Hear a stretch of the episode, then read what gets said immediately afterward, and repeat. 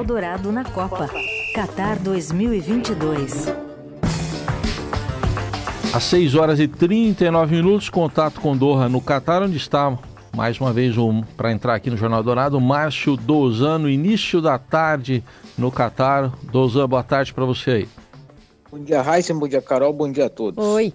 Vamos falar desse dia seguinte aqui da seleção brasileira, depois dos 4 a 1 sobre a Coreia do Sul. Como é que é? É mais para descanso ou tem alguma atividade?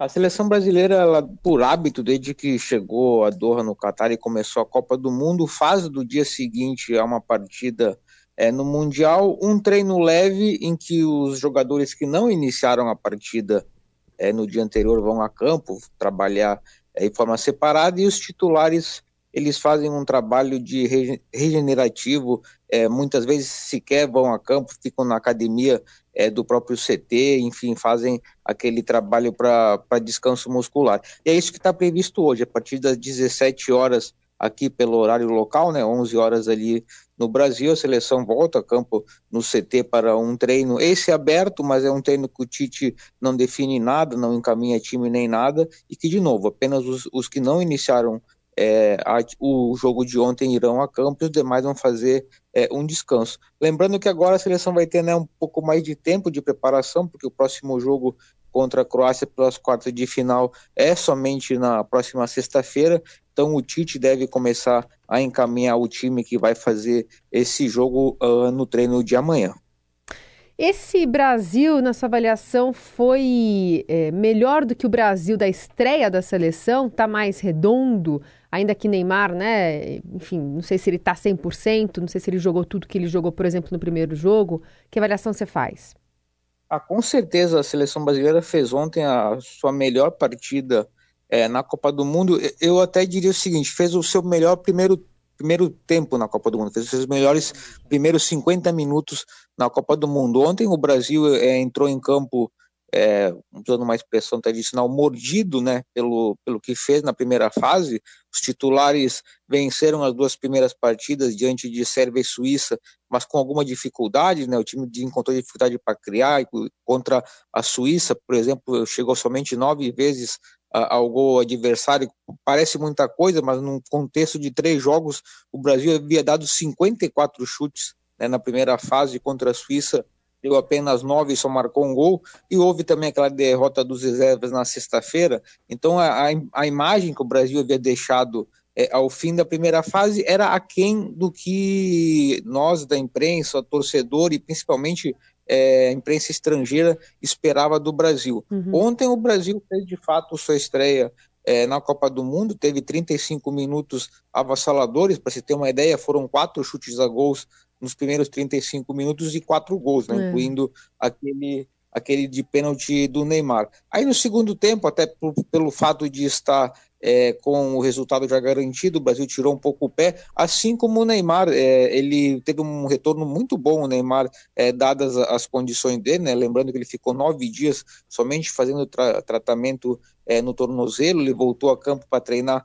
no sábado e domingo, foram somente dois treinos com bola, ele voltou e dentro desse contexto ele foi muito bem. Uhum. A FIFA escolheu ele no final do jogo como o melhor jogador da partida. Eu não concordo, meus colegas não concordam também. Ele fez sim uma boa partida, mas não foi é, efetivamente o melhor do jogo. Mas talvez no contexto todo de recuperação, de superação, uhum. ele tenha merecido sim é, esse prêmio e com certeza vai ajudar é, na questão até anímica dele, né, para é. como se precisasse é, para o restante da Copa do Mundo. Vamos ouvir então o que ele disse depois da partida com esse prêmio.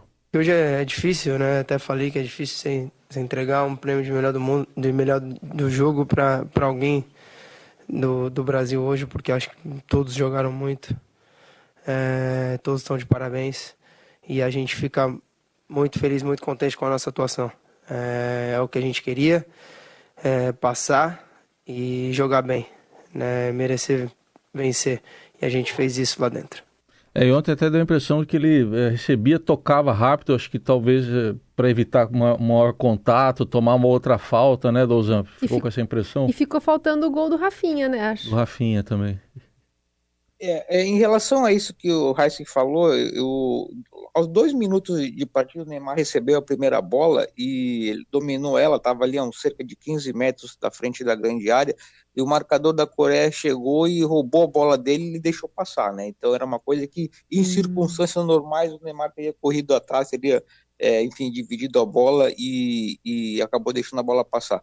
Com o passar do tempo, ele, no jogo ele foi criando, sim, é, mais... É, mais confiança, né, como voltou a, a disputar bolas, claro, não, nada que pudesse talvez é, prejudicar seu, seu tornozelo, enfim, o que eu quero dizer, ele, ele não foi aquele Neymar 100% é, combativo, voluntarioso, mas ele foi aos poucos por passar é, do jogo retomando a confiança e sim, é, eu acredito que no próximo jogo vai ser um jogo muito difícil contra a Croácia e vai ser daqui somente a, a mais três dias, ele vai estar é, tá efetivamente jogando o que a gente acostumou com ele, como é que ele foi é, na partida de estreia. Sobre o Rafinha, ele fez sim uma, uma partida muito boa no jogo de ontem, faltou sim o gol dele, também é um, é um cara que está faltando é, um gol para levar a confiança, não só para ele, mas também por parte da torcida. É um jogador que eu particularmente acho bom, né? acho, acho um jogador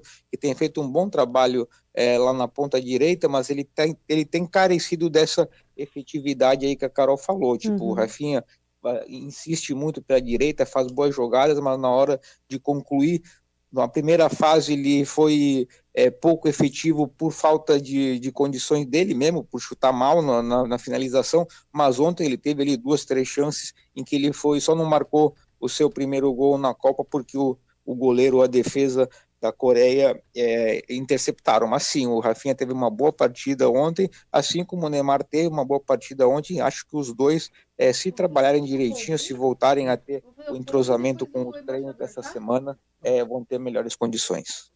Foi legal demais ver o técnico Tite dançando o pombo.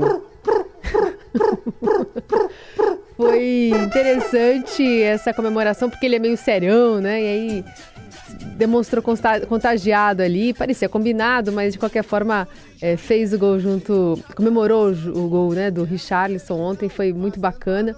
E dentre essas comemorações e lamentos, a gente separou também aqui uma demonstração né, de espírito esportivo, enfim, do embaixador da Coreia do Sul, Lin Ki-mo, não sei se chegou as imagens aí já para o Brasil, para o Catar, Lusa. Ele afogou as mágoas cantando Evidências que é quase o nosso hino extraoficial né, do Brasil, do, do Chitãozinho Chororó. Logo depois, lá na embaixada mesmo, ele chamou alguns convidados para participar, tinha um telão, microfone e tudo mais, ele que gosta muito de cantar karaokê.